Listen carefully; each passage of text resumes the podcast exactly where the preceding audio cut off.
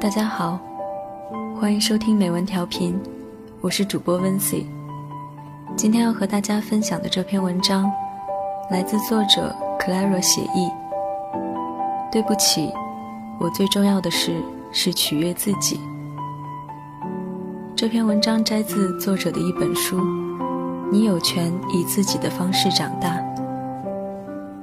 作者通过自己的亲身经历告诉我们，我们都应该以自己想要的方式去生活。我这个人最大的优点和最大的缺点，都是很爱自己。爱自己已爱三十多年，中间经历了无数次的同辈暗示、长辈训斥、有人规劝，还一意孤行，越爱越深。不以为耻，反以为荣。不知道有几个人能如我这般。大学毕业的时候，我得到了许多人梦寐以求的工作，非五星级酒店不出入，成天打着飞的满天飞，开个会要特地的包下一个近海的小岛。英俊的老外同事小跑着为我挡住电梯门。唯一的问题是没有周末。作为一个新人，我没办法控制任何事的流程和节奏，以至于每个在我上一个节点的人，都在周五下班前将任务移交给我，而每个在我下一个节点的人，都期待在周一上班时看到我已经完成的工作。就这样过了一年半，情况没有改善，我向上司提出辞职。上司是一个在英国长大的香港人，非常英俊。他们普遍英俊，因为一丝不苟的健身和衣饰。他站起来扭了扭脖子，不经意露出三件套西装的背带，然后又坐下来，从办公桌对面盯牢我，双手捂住嘴巴，只露出毫无表情的眼睛，让我想起张爱玲《金锁记》里的描述，那眼珠却是水仙花缸底的黑石子，上面汪着水。下面冷冷的，没有表情。他说：“你要想清楚，你有更好的机会。”我回答：“没有。”他挑了挑眉毛，重复了一遍：“你要想清楚。”我很感激我的前上司，这已经是他所能做出的最真诚的挽留。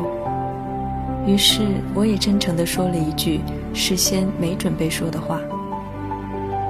我需要一份有周末的工作，不管他理解还是不理解，我离开了，为了可以睡懒觉、发呆的周末，离开一份梦寐以求的工作。我不光是爱自己，简直是纵容自己。当然，后来我找到了新的工作，不过宠溺自己始终没变，包括在熬夜攻案子之前，半躺在办公椅上敷面膜。包括在周一早上的例会上，边听下属汇报，边盯着我的滴漏咖啡注满杯底。但我有一个优点，我很公平。我不仅爱自己，而且怂恿周围的人都爱自己一些。于是，在我的团队里，你会看到穿着绣花鞋和睡裤来上班的人。我给他们的口号是：工作上能做到一百分，绝不允许苟且在九十九分。但是在能偷懒的时候，绝不放弃任何一个宠爱自己的机会。我还鼓励多年性格不合的父母离了婚，让他们去寻找各自的幸福。当老公在工作上难以取舍，征求我的意见时，我的答案永远是：怎么选你会更开心就怎么选。在中国人的传统观念里，忧国忧民是值得赞赏的。皇帝不及太监急是可以理解的，而爱自己、取悦自己，仿佛成了一件需要解释的事情，因为这代表着自私不忘我。但是我为什么要忘我？连自己都忘记了，我活着还有什么意思？上帝保佑，在我生活的这个时代，人们不再将之称为自私，而开始称之为自我。当我的女儿长大时，如果她还能听到雷锋这个名字，如果她问我雷锋为什么要去帮助那么多的人？我想我不会回答他为人民服务，我的答案将会是，因为这样做能让他自己开心。亲爱的宝贝，你一定要让自己活得开心，这才是你来到这个世界最重要的使命。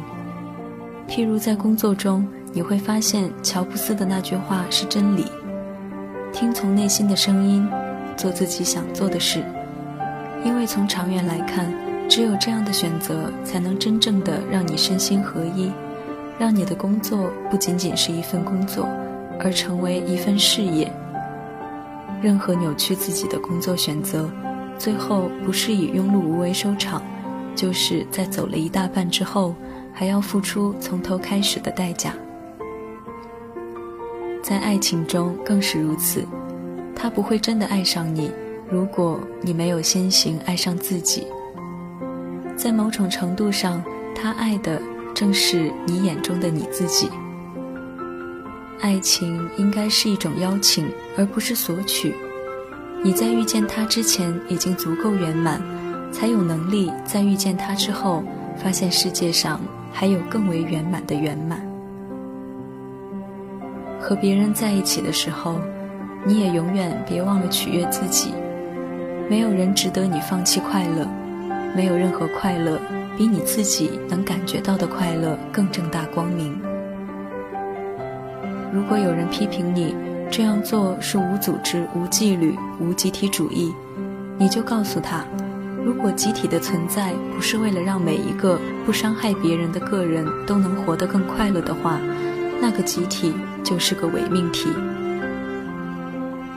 这个世界能有多美好，取决于我们有多爱自己。